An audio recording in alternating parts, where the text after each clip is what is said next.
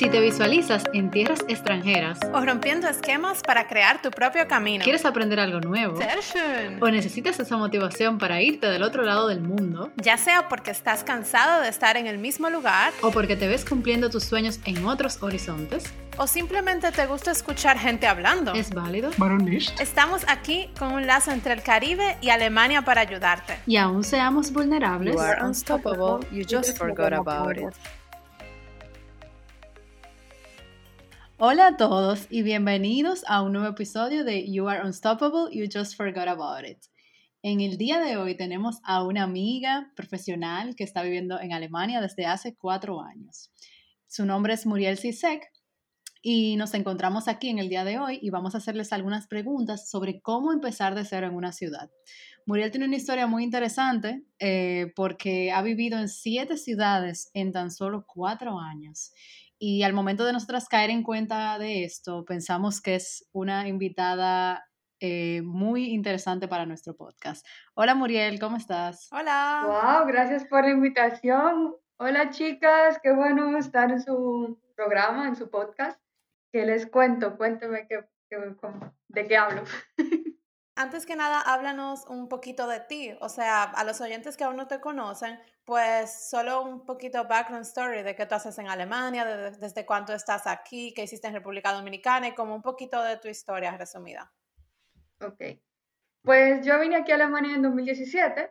Yo tomé la decisión no porque yo me sintiera, vamos a decir, no a gusto en mi país, lo que la gente llama zona de confort, pero esa palabra que uno siempre escucha no significa que yo estaba mal, ni que yo estaba triste, ni fue una decisión. O sea, yo me vine a Alemania porque yo sentía en mí que yo quería un cambio de la rutina que yo llevaba, que no me hacía infeliz, pero sentía que quería hacer algo más. Yo en ningún momento, cuando decidí hacer un máster y venir para Alemania, dije, ah, me voy a quedar. Yo no vine con esa intención, yo solo vine con la intención de un cambio cultural, de conocer algo diferente. Yo te veía a ti, Pamela, y yo decía, wow, la vida que tú me cuentas suena interesante, yo quiero experimentarla y sacarle el mayor provecho a eso sin haber tomado una decisión antes. Y así me embarqué primero yendo a la ciudad de Cottbus, que fue donde inicié mi máster. Mi máster es un máster de doble titulación, por eso vino el viaje que ustedes mencionan de Egipto, donde es un convenio de la Universidad de aquí de Cottbus, cerca de Berlín, un pueblito, a Egipto. Y también allá hay dos convenios con dos universidades, una en Alejandría y otra en Cairo. Perfecto. Mu, y cuando, cuando tú viniste a Alemania, que fue el primer país que visitaste antes de llegar a Egipto, ¿tú encontraste lo que esperabas? O sea, ¿fue lo que esperabas o dijiste, wow, espérate? O sea, ¿te tuviste que reacomodar, que reajustar? ¿Cómo fue ese proceso? Bueno, yo vine con tres maletas, una persona sola. Yo pensé que te, aquí te ayudan y que, ah, cuando yo una dificultad, alguien va a venir y me va a ayudar. Aquí nadie te ayuda. Yo andré con mi tres maletas como si fueran tres muchachos, ahí dejándole en un lado a una, después yo la cogía y la subía a la otra cuando yo tenía que subir escalera porque no siempre encontraba ascensor. Y yo dije, bueno, ¿cómo yo voy al pueblo? ya yo había pedido ayuda y le había, le había dicho a Pamela que me diga más o menos cómo funciona el transporte acá, qué tengo que hacer. Hoy en día con Google Maps llega a todos lados, pero aún así yo decía, yo no sé pedir un taxi, un Uber, yo no tenía internet todavía. Yo vine aquí y yo dije, vamos a hacerlo. Yo no sé cómo, pero yo llegué a mi pueblito. Cuando yo llegué y veo este pueblo universitario, yo dije, yo llegué a un geriatra lleno de viejos, no había nada, tú no veías población joven. Yo dije, pero esta fue mi decisión, valor, y vamos a conocer gente y vamos a socializar y cómo yo voy a comunicarme. Yo solo tenía un pequeño nivel de alemán y yo dije, bueno, con algo me va a servir y si no todo el mundo va, va a hablar inglés porque es una universidad universitaria. El hecho de que cuando tuvo un pueblo, señores, el pueblo, solo la universidad va a hablar inglés, un poco, y el resto de la población te va a mirar como, ¿por qué tú estás hablando inglés? Yo no hablo eso.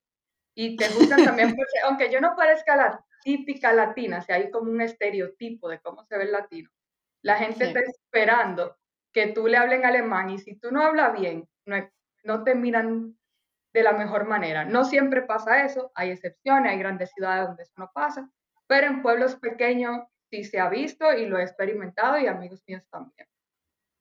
Sí. Pero entonces, como, como tú dijiste también al inicio, una de las cosas que te motivó a venir, entre otras, era como que tú viste cómo yo estaba aquí. O sea, yo te di mi experiencia que si hacemos los cálculos era de dos años que ya había vivido como estudiante aquí. Que para mí fueron dos años geniales, honestamente, pero estaba en otra ciudad.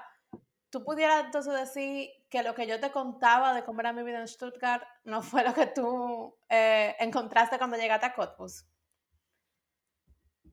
Sí, no fue lo mismo definitivamente, porque para llegar a mi pueblo donde yo estaba, hay que llegar a Berlín y yo veo todos estos edificios modernos y veo como esa picardía, esa cultura, gente joven en todos los lados, como tan, no sé, no, no diría color, pero, tan, pero tanta vida que yo pensaba que era lo mismo en mi pueblito. Pero cuando yo llego a mi pueblo y veo no estaba depresión, pero todavía los estudiantes no habían llegado, estaba en el punto de bienvenida. La gente de mi máster, de lo que hoy son mis amigos, no habían llegado y no tenía con quién comunicarme. Sí, fue un cambio de lo que tú me habías dicho, no, tú vas a conocer gente muy chula. Y yo, yo pensaba que iba a llegar y ya, iba, iba a haber una, una cosa de bienvenida, así como cuando uno inicia en República Dominicana. Una fiesta. De bienvenida, una fiesta, un brindis no fue así. Había un día específico para eso y yo llegué mucho antes de, de, que pasara. ok, es duro, es duro. Pero, por ejemplo, ya vemos que, que difícil o que, que retante fue ese, empiezo, eh, ese inicio en Cottbus, pero como ya dijimos antes también, tú tuviste que empezar no solo en Cottbus, sino en siete ciudades diferentes. O sea, tú viviste en Cottbus por un corto tiempo en Stuttgart conmigo, luego en Recklinghausen, ahora en München y en Egipto, donde una cultura totalmente diferente y otro país, viviste en Alejandría y en el Cairo. ¿Se vale decir que cada una de estas ciudades tuvo un inicio como el primer inicio de Cottbus? ¿O cómo, cómo fue el inicio en cada ciudad? ¿Qué se diferencia entre esos inicios? No, igual no pudo haber sido. Culturalmente, yo venía de un pueblo que pasé seis meses, fue lo que duré en Cottbus, y luego nos ponen de este pueblo y nos dicen se van para el Cairo. El Cairo era como Nueva York, República Dominicana, como por 10 veces más personas. Tú llegas y tú ves el tráfico, tú ves la gente hablando y que tú crees que están peleando, bla, bla, bla, bla, y tú como, perdón. La, después, tú te sientes como observada porque ya como no hay tanto extranjero todo el tiempo, la gente te mira y tú llamas la atención definitivamente.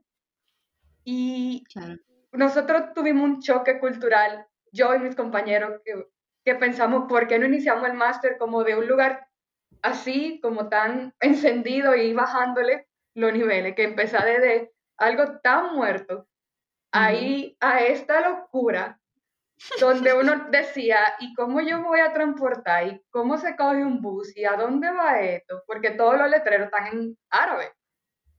y, ellos, tienen, ellos tienen señas para decir derecho o, si ese bus va para tal dirección. Y, y si tú no dices Mohamed, o tú dices Mohamed, ya ellos dicen, ya yo no te entiendo, qué palabra que tú dijiste, y yo, yo dije lo mismo, solo que yo no sé hacer de que con la Bueno, ahora mismo yo escuché lo mismo, honestamente. Yo vi que tú dijiste Mohamed o Mohamed, y yo, ajá, ¿cuál es la diferencia? Un chim, más fuerte lo dijiste. Un chim más fuerte, la entonación que ellos le dan con la garganta. Ay, padre. Pero era un ejemplo de una calle, que no me acuerdo hoy en día el nombre. Pero honestamente a mí me encantó la experiencia. Yo, yo al principio tenía miedo, yo no te voy a decir que cuando me dijeron Egipto, yo le incluso te lo comenté Pamela, que yo pensaba que era opcional. Y yo dije, ah, ese semestre es opcional, yo voy a hacer todo en Alemania, yo no me voy a ir para Egipto, o sea, yo quisiera ir, pero yo tenía mi miedo, no fue perfecto, no fue que yo dije, ay, sí, me voy para Egipto. Yo en todo momento pensé que era un semestre opcional. Y cuando llegó el momento que dijeron, prepárense para ir para Egipto, yo dije, ¿y esto no era opcional?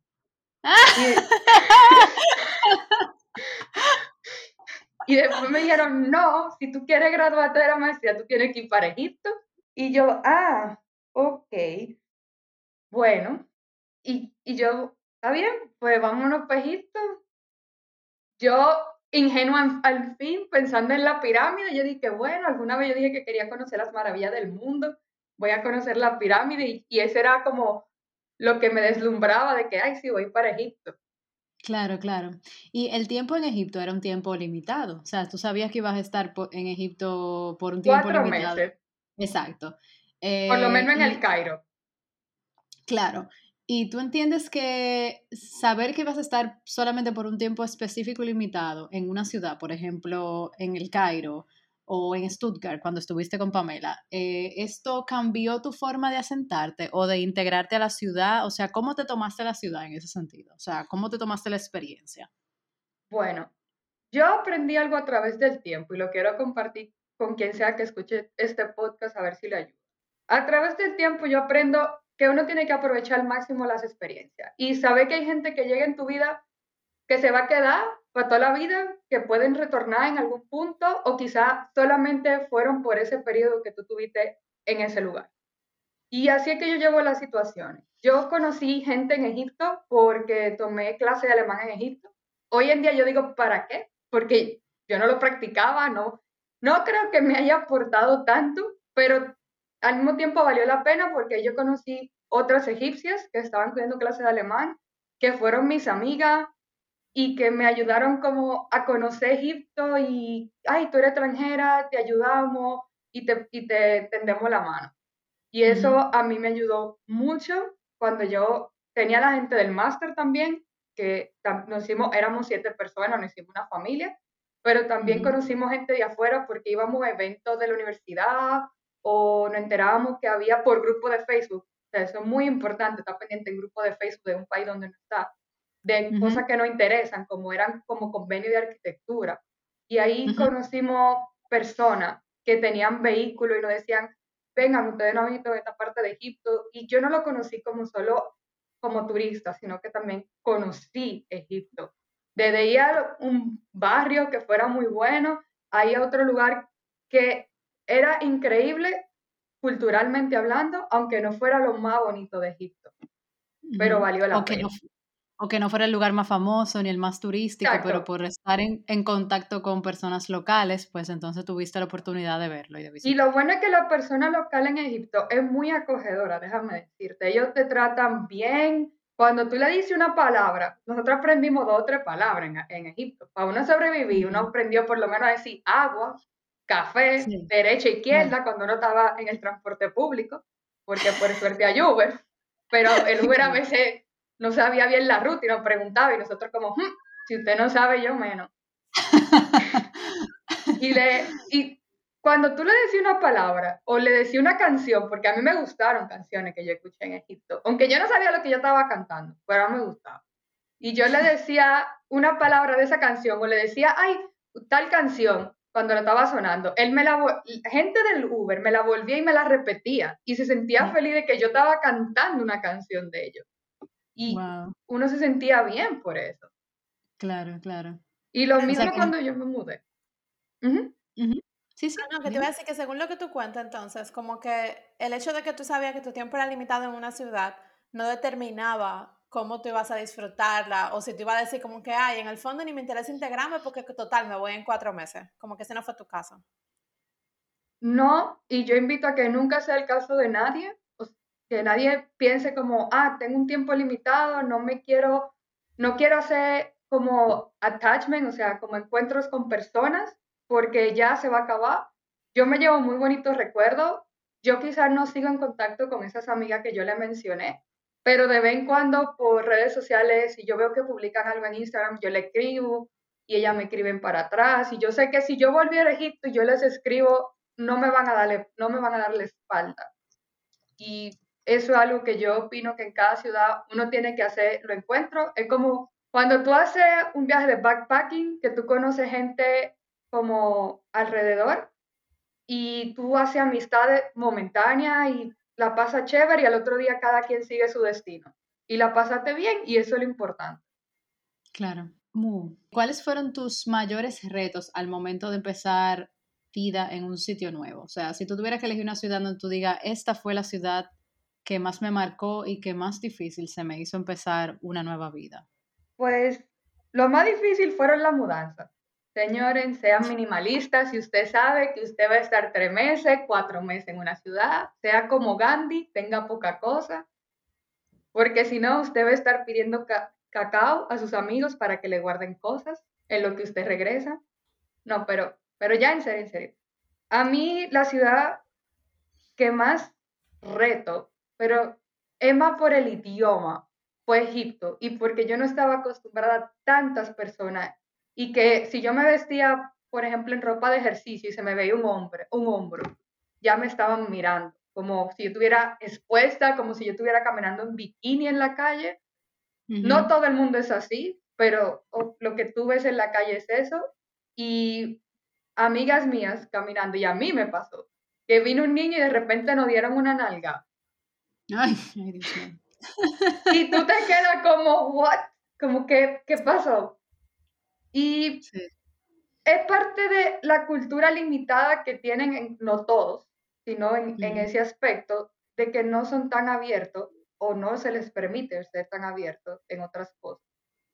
Pero luego de ahí, eso fue como reto cultural, pero vale la pena vivirlo.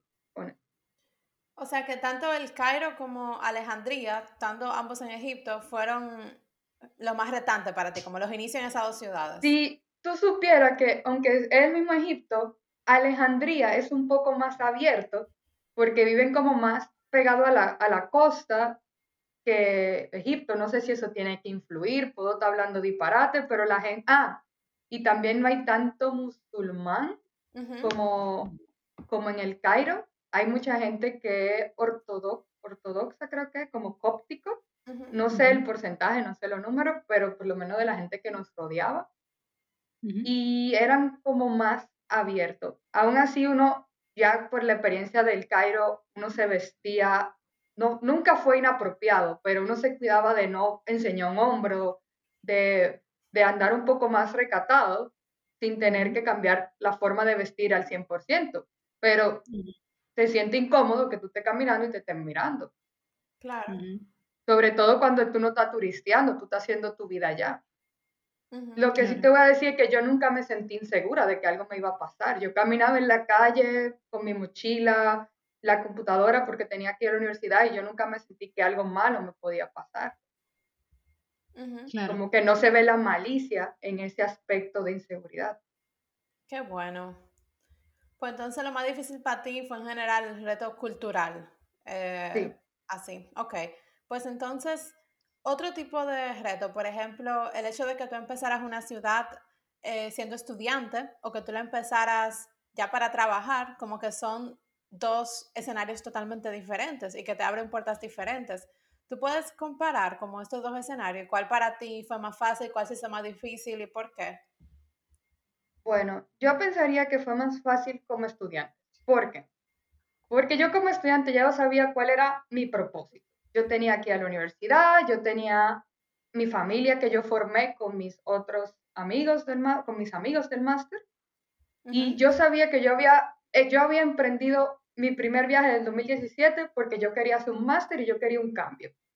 Y ya yo sabía lo que yo iba y ya yo tenía mis amigos, vamos a decir, volví a tener otra zona donde yo me sentía cómoda porque ya tenía esa familia que se formó dentro del máster y que si algo pasaba, la universidad iba a responder por nosotros, los procesos, no en la, en la, en la parte de tener vivienda, porque la, la universidad de acá te sugieren cómo tenerlas, pero no es que te la van a conseguir. Eso lo hicimos nosotros literalmente tocando puerta por puerta en los edificios en Egipto, con un letrerito que no había escrito un amigo en, el, en, en árabe, diciendo, somos tres estudiantes que, que estamos buscando un apartamento, ¿tiene algo libre? Eso fue, así fue que conseguíamos apartamento y así tal cual.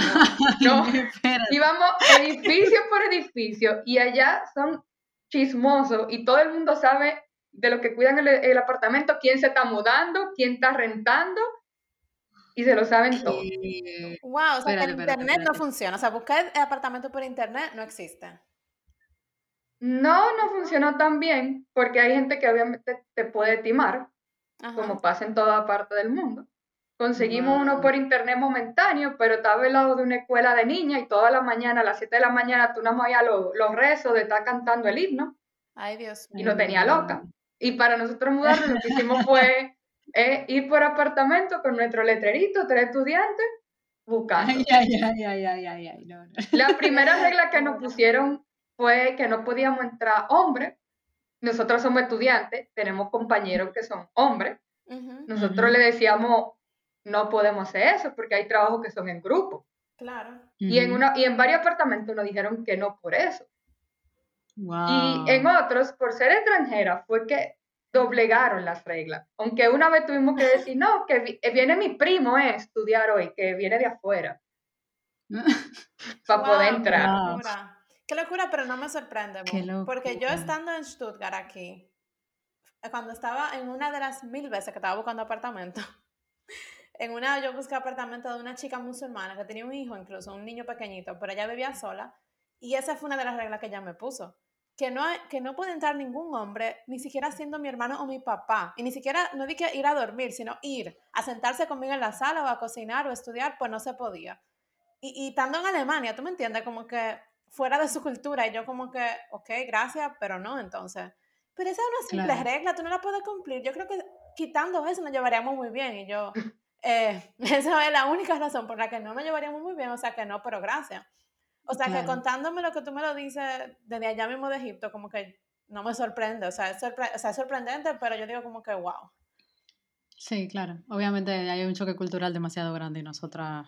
Yo nunca me ha pasado, honestamente, pero tampoco me adaptaría. O sea, para nosotros lo que es algo totalmente normal, que un amigo te visite o que vaya tu novio, no, o sea, Claro, porque no Sí. estamos hablando que necesariamente por plan romántico, o sea, un estudiante, arquitectura, a veces toca ese trabajo, tienen que ir, y Y- en el máster tú no eliges de que solo con niñas, solo con eh, todo Claro. el mundo trabajando juntos. y no solo que tienen que ir, que tienen que a veces dormir allá, porque se trabaja la noche entera, porque es un tema que también la carrera no permite eso de que, ah, tú trabajas por tu lado, yo trabajo por el mío, no, sino que si hay un trabajo, una entrega, hay que pasar la noche entera trabajando.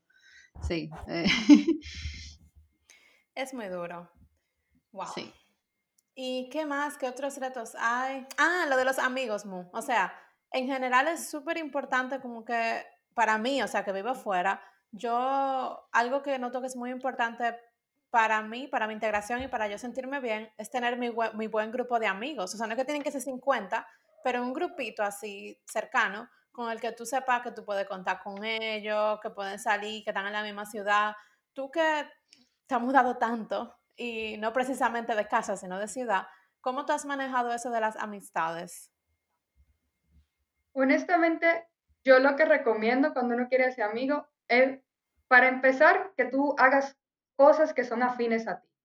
Lo que yo te decía, conocimos gente en convenio de arquitectura. Yo conocí a mis amigas de Egipto, del Cairo por lo menos, en la clase de alemán. ¿Por qué? Porque teníamos ya algo en común. Queríamos aprender alemán. Las dos, o sea, el grupito que hicimos quería aprender alemán. En el convenio de arquitectura, alguien quería aprender arquitectura. Ahora que yo vivo en München, ahora el grupito que está acá, o sea, que yo he conocido, fue porque yo quiero seguir aprendiendo alemán y yo fui a una escuela que hace un café todas las tardes, que yo creo que ustedes ya lo han hablado antes, que es una forma para aprender alemán, y conocí una amiga que yo puedo llamarme amiga, ¿no? porque conocidos uno puede hacer por aplicaciones y todo eso. Y yo considero que es importan- importante como encontrar qué actividades tú quieres hacer, que tú puedas encontrar personas afines. Ojo, yo sé que ustedes han hablado antes en su, en su podcast de que si uno quiere aprender el idioma, mm, uno tiene que separarse un poco de conocer gente latina, que hable el mismo idioma que tú, ya sea latino, inglés o cualquier idioma. Pero si llega un punto donde tú, porque me ha pasado, no todo fue perfecto, si llega un punto cuando yo empecé aquí en München y yo me sentía, ¿cómo yo voy a ser amigo cuando yo me mudé aquí? Porque empezó el tema del corona, ya juntarse no era tan fácil, aunque yo conseguí antes de que hubiera las restricciones más estrictas juntarse. Pero cuando uno se siente así como abrumado y, y le voy a contar anécdota de una amiga mía, que el idioma a veces no te entra el alemán por más que tú quieras, ya tú, tú has hecho lo imposible lo imposible, no es para que te desanime, pero si tú necesitas como ya tu idioma, también es válido tú acercarte a grupo de latinos porque de una vez te van a coger, van a hablar contigo y tú encuentras tema en común. Y no es que te quede ahí y, tú digas, no, voy a soltar el idioma, el alemán, solo voy a hablar con latinos. No invito a eso para nada, yo quiero seguir aprendiendo alemán. Pero a veces es lo que tú dices, tú necesitas tu grupo de amigos donde tú te sientes bien y quizás ese grupo de amigos conoce más alemanes y ya después tú te vas integrando.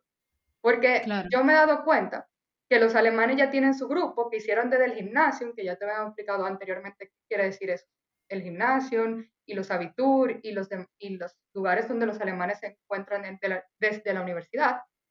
Y integrarse un grupo así como, hola, soy Muriel, ¿quieres ser su amiga? No es tan fácil. Es más difícil. es más difícil. Tienen que primero alguien integrarte del grupo y poco a poco ellos van a abrirse a ti. Pero es algo cultural. En cambio, el latino ya te conocí hoy, ya te estoy contando, hola, soy de República Dominicana, yo me vine por tal y tal razón.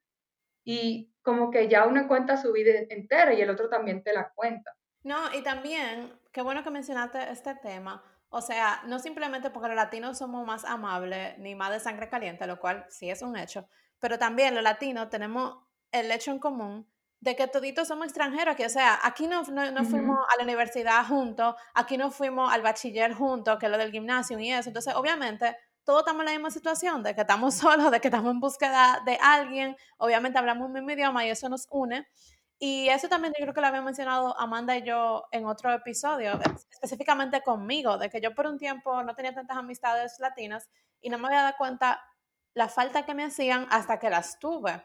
Y ahora las valoro bastante. Pero también los amigos buenos alemanes que yo tengo son también como extranjeros, extranjeros en Stuttgart. Y por eso entonces si uno se encuentra con ellos alemanes, porque ellos no tienen sus amigos del gimnasio aquí, no tienen sus amigos con los que crecieron, vinieron a esta ciudad para trabajar, por ejemplo, y son tan nuevos como yo, en el sentido de que esta no es su ciudad.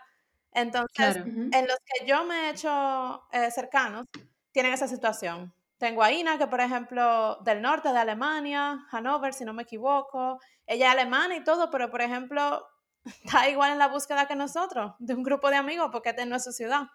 Entonces, eh, yo creo que eso, ese, ese aspecto en común de que tú no te, en tu ciudad te puede entonces unir con cierta persona, no importa la nacionalidad que sea.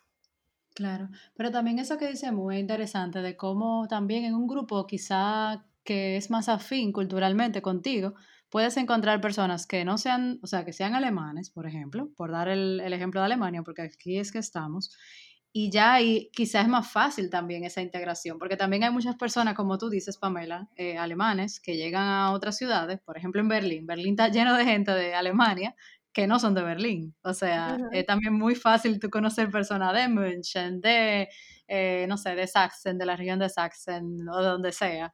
Y, y, sí, pero entiendo tu punto y me parece, me parece una buena estrategia. No lo, no lo había pensado. Sí, buenísimo.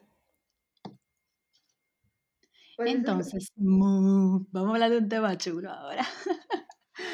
El tema del alemán. Ay, ay, ay. Yo me siento todavía tan identificada con ese tema. Yo sé que tú también estás en eso.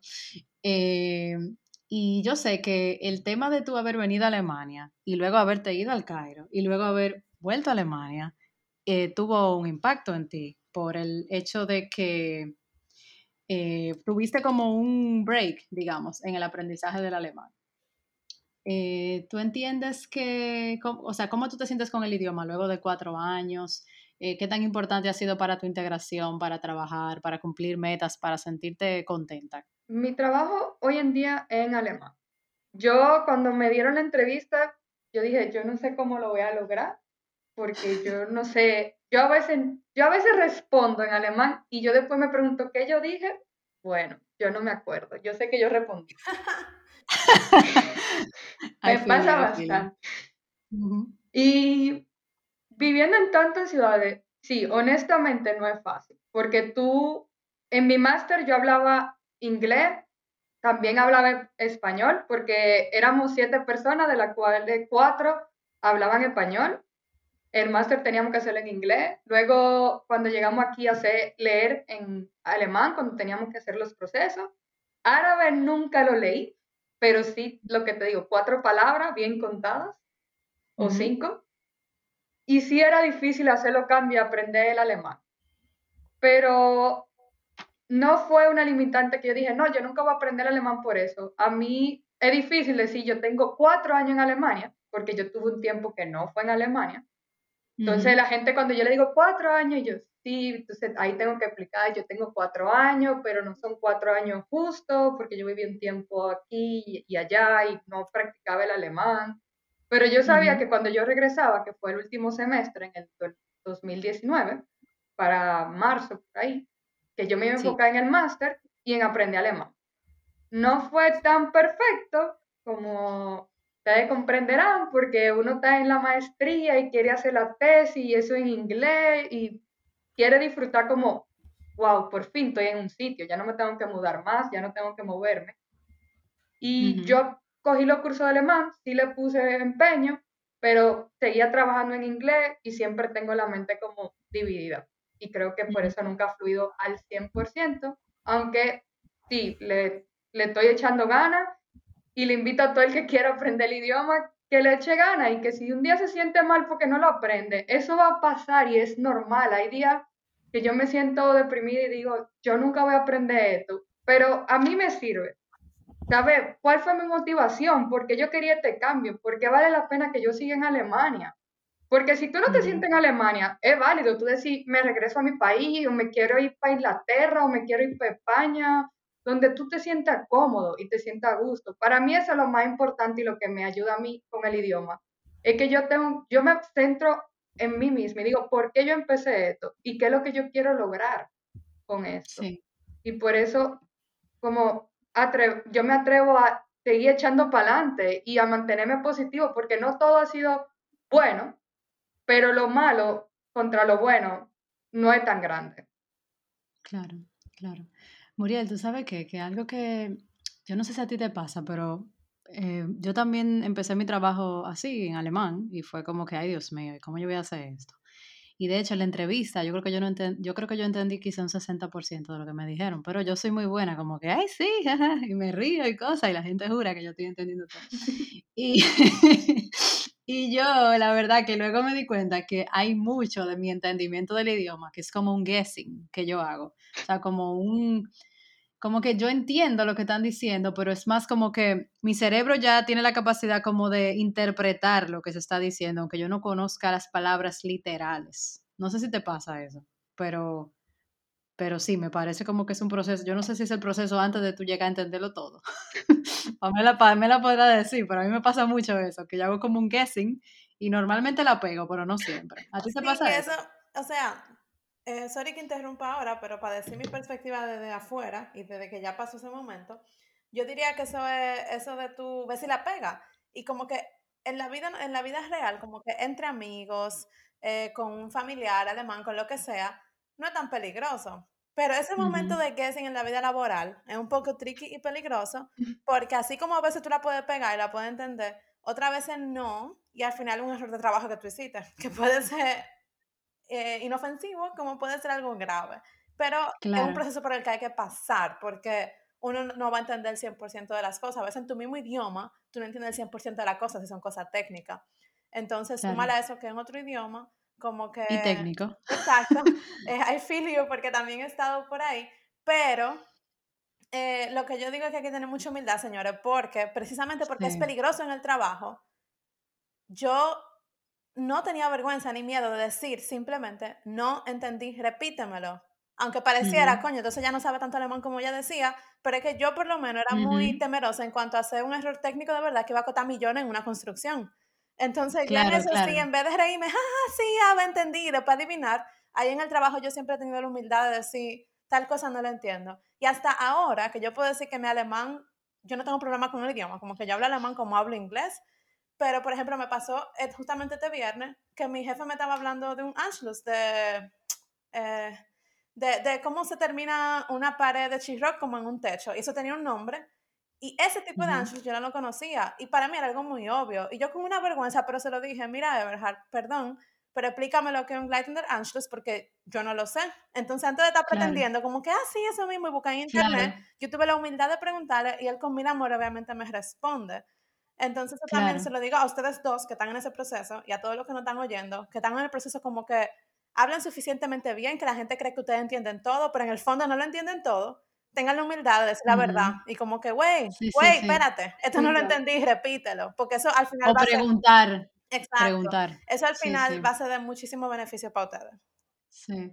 Eso es lo que yo siempre hago, o sea, yo siempre, yo interpreto obviamente, porque en el momento tú interpretas y yo pregunto, ¿tú te referiste a esto o te referiste a aquello? Entonces ahí yo aclaro y entonces así yo estoy más tranquila.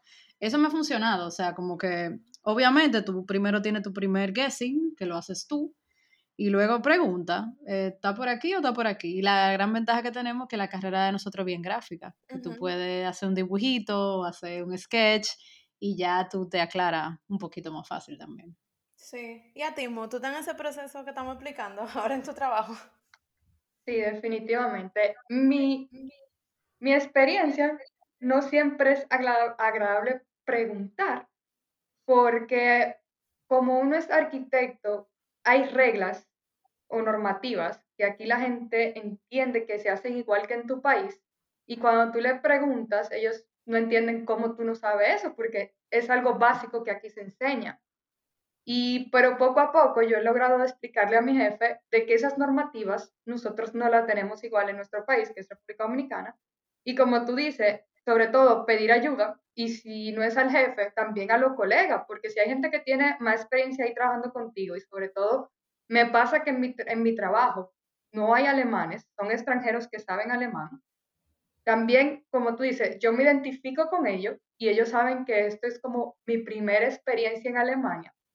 Y a mí no me da miedo, por lo menos a ellos, acercármele y preguntarle, mira, me mandaron a hacer esto, cómo se hace acá, porque también esa es otra que hay que tener claro. Cada empresa en arquitectura, quizás en otros trabajos, tiene sus propias reglas de cómo hacer ciertas cosas. Claro. Ya sea decir, esta línea va roja y no es azul, como tú crees. Algo tan básico como eso, pero cada empresa tiene su librito de cómo ellos hacen las, las Claro, exactamente. Sí, eso de los colegas es muy importante, yo también, pero por suerte, y debo eh, decir aquí que no, no tengo esa experiencia de que se asume que yo debo de saber. Gracias a Dios, porque yo sé que eso uno se siente un poco como que, bueno, pero, ajá, ¿y cómo lo voy a saber si en mi país las reglas son otras? Si, si eso nunca lo aprendí, porque los reglamentos que existen aquí, yo creo que no tenemos ni la mitad de las reglas que existen, o sea, eh, Realmente te admiro, Muriel, de verdad, porque hay que tener una paciencia para poder eh, hacerle entender a la otra persona, mira, no, la regla no, nunca la aprendí y este es el momento en el que la tengo que aprender y necesito de tu ayuda para poder aprenderla. Sí, sí wow. En cuanto a los retos, Muriel, quitando ya el choque cultural y ese, pues esos retos que tú mencionaste y que obviamente ya tú los has superado porque ya has vivido un tiempo en los respectivos sitios de los cuales hemos hablado. Pero, ¿qué otros retos aún persisten o tú vives día a día después de cuatro años de tú decir, yo vivo fuera de República Dominicana, soy ciudadana del mundo, pero después de cuatro años aún yo veo estos retos que, con los cuales lucho día a día? Yo diría que entender procesos que antes, que en tu país tú lo tenías resuelto porque vivías con tus padres ya sea algo tan básico como registrarse en una ciudad, esto no tiene ciencia para el que vive acá, pero quizás no todo el mundo sabe, sobre todo ahora que vivimos en tiempo corona, como ahora va a venir un nuevo reto, como dices tú, que es cómo se hacen los impuestos de, de acá, ahora que yo trabajo.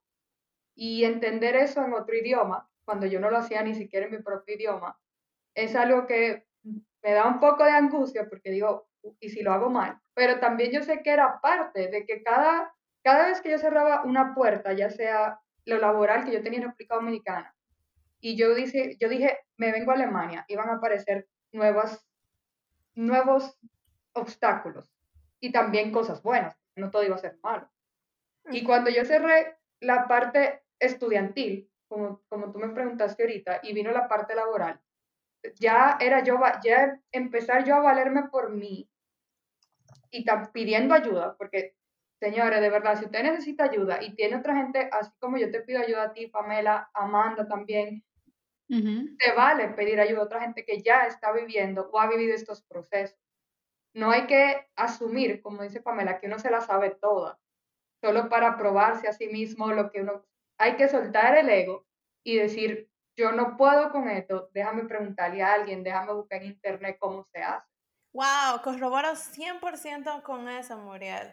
Y justamente Amanda y yo estábamos también hablando de eso ayer, tú puedes abundar un poquito más, Amanda, de lo confianzudo que uno se siente como lo lleno de poder que uno se siente en su país.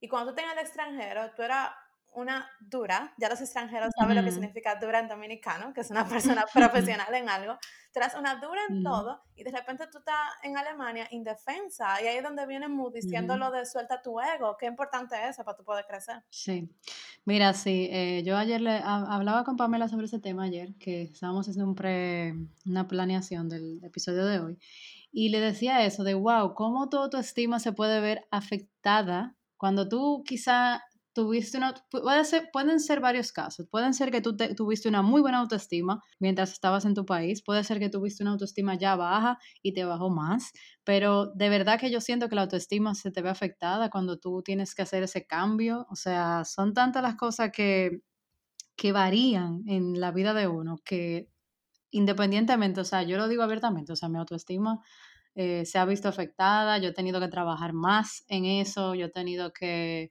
que abrirme más, que ser más humilde, que decir, bueno, mira, eh, sí me equivoqué, o mira, no, no lo sé hacer, o por favor explícamelo, o por favor dime cuál es el camino, y no creer que me lo sé todo porque no me lo sé todo, porque estoy en un ambiente totalmente desconocido, porque no sé cuál es el camino. Eh, o porque el camino que creo que es no es. Y un sinnúmero de cosas que de verdad yo digo que o sea, todavía estoy en ese aprendizaje y, todos los días estoy en ese camino y yo creo que me identifico muchísimo. O sea, wow. Eso digo, hay que soltar el ego y reconocer, yo no me las sé todas, yo no vine nunca, honestamente, yo no vine a Alemania diciendo, yo voy a venir y voy a hacer un montón de amigos y voy a aprender el idioma en un año y voy a, es bueno ponerse metas. Obviamente eso te da un sentido y te da un horizonte a lo que tú estás haciendo. Pero también es bueno simplemente decir, yo voy a llegar y vamos viendo poco a poco qué yo puedo hacer, cómo las cosas se van a ir dando, para que tú no te decepciones y tú te sientas mal cuando las cosas no se te den en el tiempo que tú crees que deberían darse. Y lo digo, y lo digo ahora porque yo lo he experimentado. Yo siempre digo, para tal fecha esto va a pasar y va a pasar así. Y a través de esta experiencia de cuatro años viviendo en el extranjero, yo me he dado cuenta que cuando yo no es que me dejo llevar y, planeamiento, hay gente que lo hace y le funciona, a mí no. Pero por lo menos cuando yo no pongo tiempo para todo, sino simplemente voy cogiendo lo que yo tengo al frente y hago lo mejor que pueda. Y al mismo tiempo te llamo a ti, Pamela, te llamo, llamo a ti, Amanda, a, a las amigas que yo hice en el máster me doy cuenta de que está bien yo descargarme y decir, yo ahora mismo no puedo con todo. Déjame ver qué con lo que yo tengo adelante yo puedo hacer algo y enfocarme y sentirme bien. Algo tan básico como decir, pude llamar y pedí una pizza. ¿Qué me pasó los primeros meses que yo vine a Alemania, que yo no hablaba casi nada de alemán, pero yo hablaba un poquito más que otra gente que estaba conmigo en el máster en ese momento, como un poquito más. Había, queríamos, que, queríamos pedir una pizza y ninguno sabía cómo explicarlo. Y yo dije, pásame el teléfono porque aquí hay que comer. Y yo me sentí bien. Yo me sentí bien porque yo pude pedir una pizza en alemán. Y es un disparate, pero cuando tú te pones pequeño reto de decir, hoy yo voy a salir y voy a intentar leerme un libro en alemán o buscar una frase, o voy a tal, voy a tal curso si se puede, o tal, o, o hablar con tal persona, ¿por qué no? ¿Por qué no intentar y ponerte pequeño objetivo que te suban la confianza en esos días que tú dices, yo quiero soltar esto, esto no es para mí? Esos días van a llegar, uno no lo puede evitar. Y no está mal tú decir, hoy voy a caminar en el parque, quién sabe, quizás tú conozcas a alguien, quizás tú tengas, cruce dos palabras con alguien. Pero ya con eso uno diga, pero lo logré, lo entendí a lo que la persona me estaba diciendo, o logré algo, logré hacer algo que yo quería. Sí, eso que tú dices, hay que, este- hay que tener los ojos muy abiertos a esos pequeños logros diarios. Así como que, mira, me llamaron hoy del cable y pude responderle a la persona que llamó y entendí. Óyeme, de verdad, yo he sido muy feliz por momentos como eso. Yo me siento muy identificada con eso que tú dices. Pedí un helado hoy. Sí, buenísimo. O sea, como ver esos pequeños, grandes triunfos y no siempre se, enfocarse en una meta eh, gigante. O sea, hay una gráfica que yo vi, la vamos a compartir en nuestro Instagram la semana que viene para que ustedes la vean, que es como de una escalera que tiene unos peldaños bien separados y son tan separados que la mano del chico que quiere subir la escalera no llega ni siquiera al primer peldaño. O sea que como la, los peldaños están tan separados, que son como eh, goals tan grandes y metas tan grandes, al final no va a poder llegar a la cima. Y hay otra al lado, otro muchachito, que tiene igual la misma escalera del mismo alto, pero con peldañitos cerquita uno de otro. Y él duró mucho para llegar hasta arriba, pero adivinen que él llegó, porque esos peldañitos eran como los pequeños retos que él se iba poniendo, y en vez de tratar de subir la escalera en cuatro peldaños, él la subió en 25, pero llegó, y el otro se quedó todavía tratando de alcanzar el primer peldaño saltando y no lo llegó a alcanzar. Entonces yo creo que esa gráfica resume súper bien eso que Muriel nos comparte. Sí, me parece excelente. Yo aquí me quedé así como que, ay, Dios mío. Eso, y eso ayuda a uno a ser más agradecido también. Tú sabes, como uno pensar, wow, pude pedir la pizza hoy. Eso quiere decir que me aprendí tal cosa en alemán en la clase, o sea, y no sé. Suena pendejo, pero. pero Es sí. que suena algo básico y pero no lo es, porque para tú de- decir, para tú haberla pedido, tú tuviste que aprender lo que tú dices, tres palabras que tú nunca te acordabas, pero cuando tuviste que acordarte, salieron. Por, Claro, tú a veces ni sabes por qué, pero lo dijiste. Y claro, claro. es eso, de no, yo soy una gente, yo no puedo decir que siempre yo lo aprendí así, ni lo veo así ahora, yo tuve, he tenido un momento de bajones, ustedes lo saben, donde yo me siento mal, donde Ujú. no fue de que, ay, quiero un trabajo y me llegó mañana, yo a mí mandé un montón de aplicaciones, tanto acá, desde, desde Egipto, porque quería trabajar en Alemania, y no fue fácil, y yo me derrumbaba Ujú. varias veces, pero yo ahí aprendí, tú sabes qué, ¿qué yo puedo hacer ahora? Yo puedo mejorar mi alemán, porque eso es lo que me está impidiendo trabajar. ¿Qué más yo puedo hacer? Hacer amigos, quizá alguien conozca a alguien que quiera, que, que sepa de un arquitecto, y, y quizá ni siquiera por eso, yo también he sido amigo porque yo me siento cómoda socializando y me hace sentir bien de que, como tú dices, Pamela, conocí a alguien que está como yo en el extranjero, que tomó la decisión de decir, yo quiero un cambio. Cada quien hace el cambio en su vida como lo entienda, como mejor le convenga, pero alguien igual que yo está aquí, está fuera de su país y también necesita a alguien que le dé la mano y decir, vamos a salir a caminar. Y eso te hace sentir bien porque ya tú no estás pensando en lo que tú no estás logrando, sino, wow, estoy aquí caminando con una gente de la India. Yo solamente había escuchado la India por película, pero de mi país, o sea, por lo menos la República Dominicana, yo nunca había conocido en persona un indio. Sí. Hoy estoy con una gente de Turquía. ¿What? Exacto. Sí, sí, sí. Que ahora ya se vuelve algo muy normal Ajá. para nosotros, tú sabes. O sea, por lo menos para mí aquí en Berlín. Yo tengo amigas de Turquía, Turquía. O sea, en República Dominicana, ¿quién no, yo conocí de Turquía? Nadie. Nadie.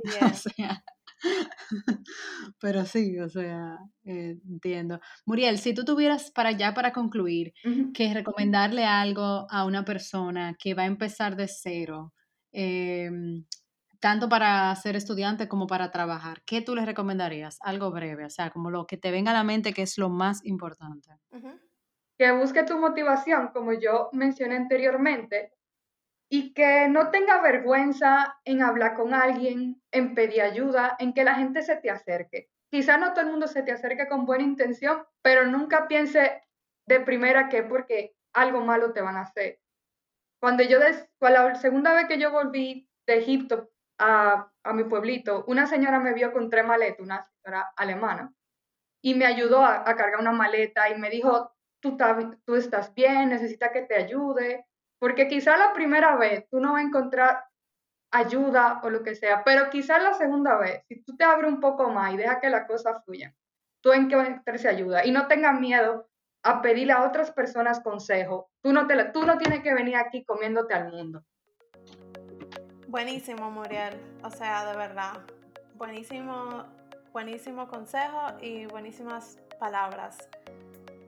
Nosotros queremos agradecerte este tiempo que nos has dado el día de hoy, esta oportunidad para contar tu maravillosa experiencia que, o sea, nosotros te conocemos y yo no había caído en cuenta hasta ayer que te había vivido literal en siete ciudades en cuatro años. Cuando yo me puse a escribir y que la ciudad y a contar, yo le digo a Amanda Vieja, pero nosotros ahora que estamos cayendo en cuenta de esta maravillosa historia de Muriel, como que, o sea, de verdad tú eres un caso de estudio y qué bueno que, te estamos dando a conocer el mundo, eh, tu caso y muchísimas gracias por brindarnos tu tiempo.